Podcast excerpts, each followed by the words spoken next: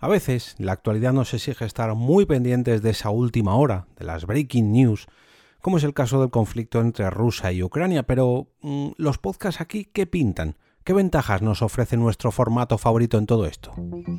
Nación Podcast presenta Al otro lado del micrófono, tu ración de Metapodcasting Diaria. Un proyecto de Jorge Marín Nieto. Yo soy Jorge Marín y comienzo la semana con un nuevo lunes podcastero aquí, al otro lado del micrófono. Como muchos sabréis, vamos, como todos los que habéis estado conscientes en la última semana, sin dormir mucho o estar en coma, ha estallado un conflicto bélico en el este de Europa. A finales de la semana pasada, el presidente ruso Vladimir Putin decidió lanzar una ofensiva para invadir Ucrania. No hay otra palabra que no sea invadir. Si habéis puesto la televisión, la radio o habéis leído los periódicos, ya sea analógicos o digitales en los últimos días, raro será que no os hayáis cruzado con un programa de noticias, alguno de los especiales que han hecho, algún artículo de opinión, en fin, todo, todo, todo lo que han realizado estos medios para causar, digamos, ese impacto, ¿no? Esa última hora, esa noticia de, de ultimísima hora. Estate atento, mírame, mírame, mírame. Si bien es cierto que mm, todos estos sucesos son muy preocupantes y despiertan mucho interés por todas las consecuencias que nos trae, el hecho de verlos en directo y estar pendientes de esa última hora durante varios días acaba, por un lado, causándonos cierta preocupación, estando, digamos, en un, en un estado muy tenso durante muchos días, y por otro lado, al final, hace que nos acostumbremos y que nos hagamos inmunes a este tipo de noticias, por muy raro que suene esto y me gustaría poneros un ejemplo que seguramente todos entenderéis. Mm, desde hace ya varias semanas, las cifras de fallecidos diariamente por coronavirus en nuestro país, en España, está en torno a los 200, 200 mm, personas al día.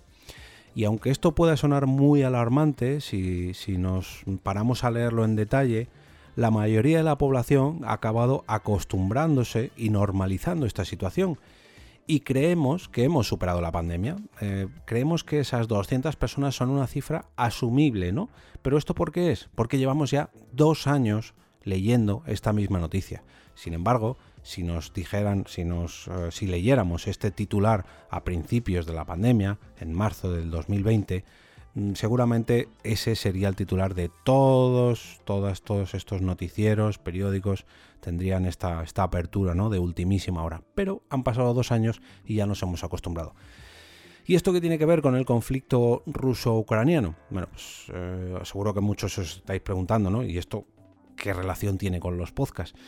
Pues quizás solamente tengamos que ver el conflicto mediante este tipo de programas en vivo de última hora con esas músicas tan alarmantes, esos periódicos con, esa letra tipo Impact en fuente 72 mm, o 120 y tantos que pone estalla el conflicto, estalla la guerra, si eso mismo lo mantienen durante muchos días, al final deja de tener interés.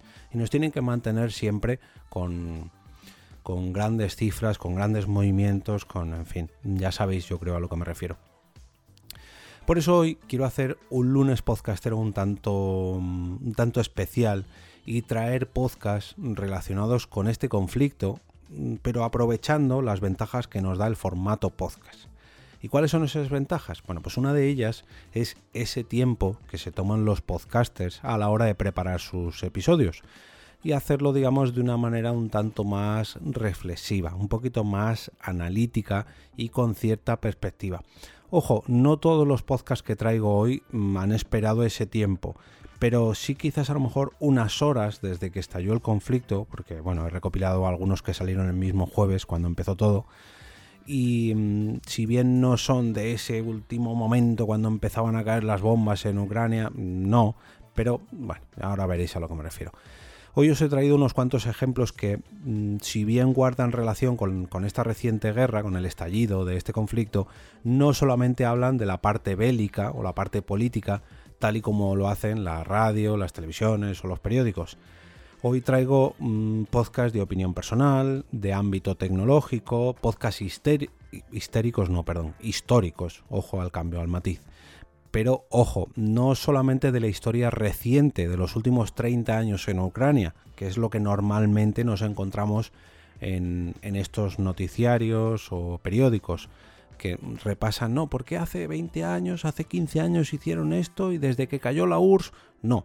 Aquí en estos podcasts nos van a explicar qué ocurrió hace 100 años y por qué la sociedad, bueno, no, no os voy a adelantar más, la sociedad ucraniana, y aquí ya os voy adelantando. Pero bueno, vamos a ver, eh, vamos a repasar los podcasts que, que os he seleccionado para este lunes podcastero. En primer lugar, una moneda al aire y su capítulo titulado Ucrania, Tierra herida, un siglo entre guerras, hambrunas y ocupación. Y este es el episodio al que hacía referencia hace apenas unos segundos, que nos habla de la historia de la sociedad ucraniana y el porqué de ese sentimiento tan patriótico que tienen por su tierra. Aquí en España el sentimiento patriótico a lo mejor lo tenemos asumido de otra manera por los sucesos que han pasado en los últimos 50 o casi 100 años. Pero asemejándolo un poquito con, nuestra sociedad, podríamos entender esto de la relación que tenemos entre los españoles y los franceses.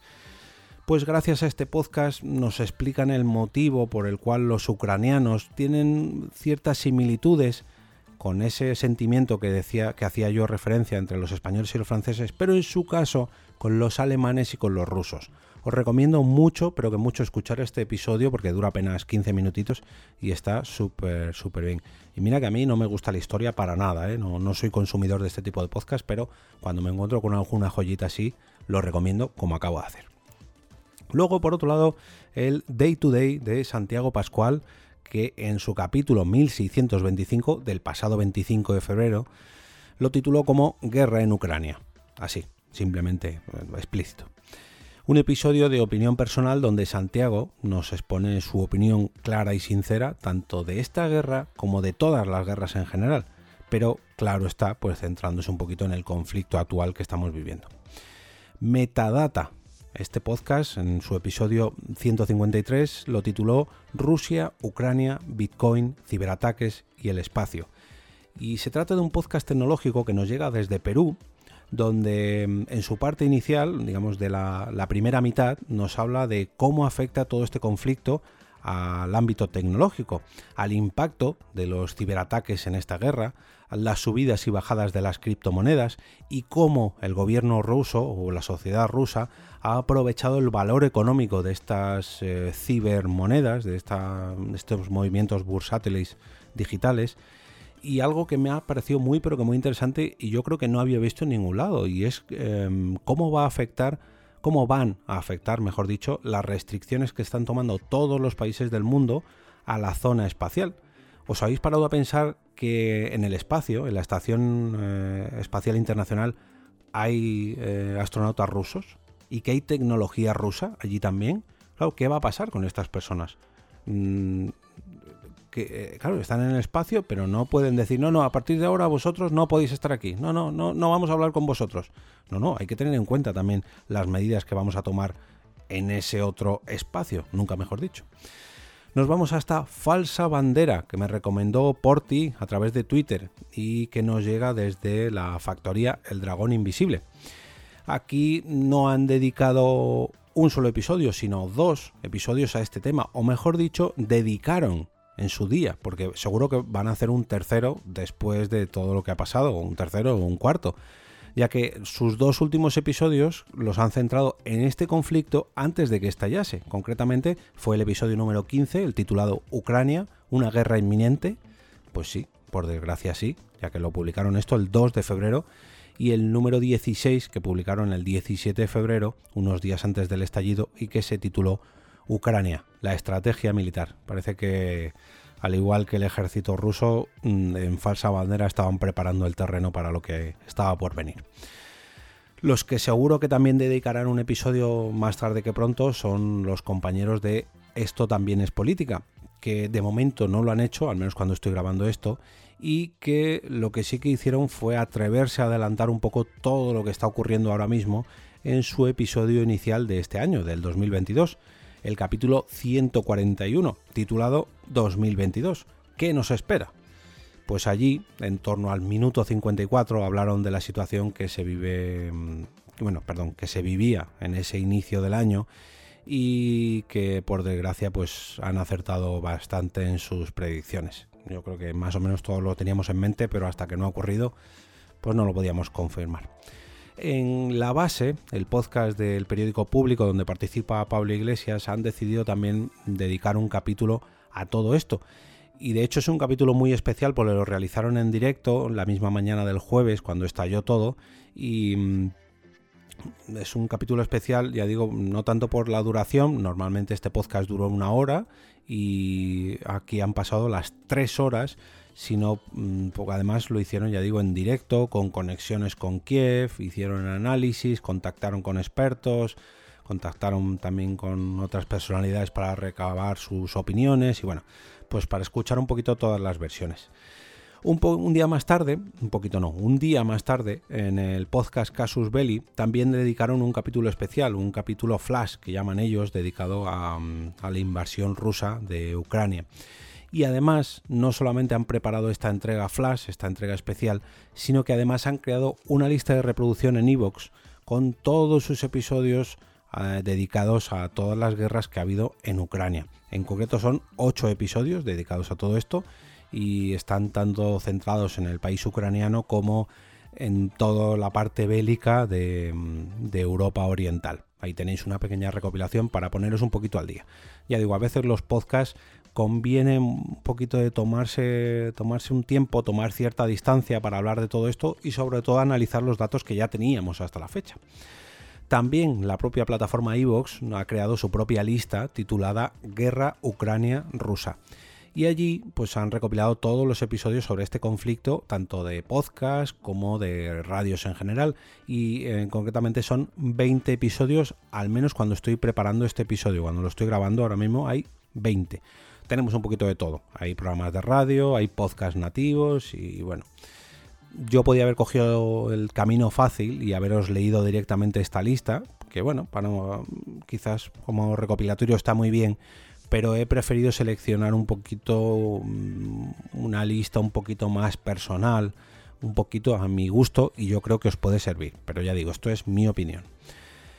También personal. Es el último capítulo que os traigo en esta lista de recomendaciones, que es el de Haciendo el Sueco, de Dani Aragay, que también nos habla de Ucrania y aunque no consigue esquivar el tema bélico, como es normal por todo lo que está pasando, nos habla de su relación con, con el país ucraniano y más concretamente con su capital, con Kiev, ya que Dani ha visitado en dos ocasiones esta ciudad y tiene amigos allí por los que se preocupa como es lógico y normal. Y bueno, pues nos habla un poco de ellos, de cómo están, de qué ha podido saber, de, sus amigos allí, de sus conocidos allí, de las personas que viven en Estocolmo y que están viviendo esta situación en, en Ucrania, en fin.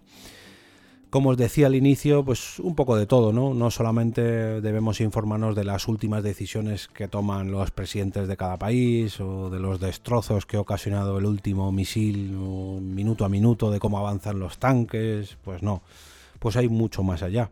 Mm, gracias al podcasting, pues tenemos cierto, cierto espacio libre para todo tipo de opiniones y sobre todo tenemos el tiempo que nos deja para pensar un poquito más y para analizar todo esto pues de diferentes prismas, ¿no? de diferentes posturas.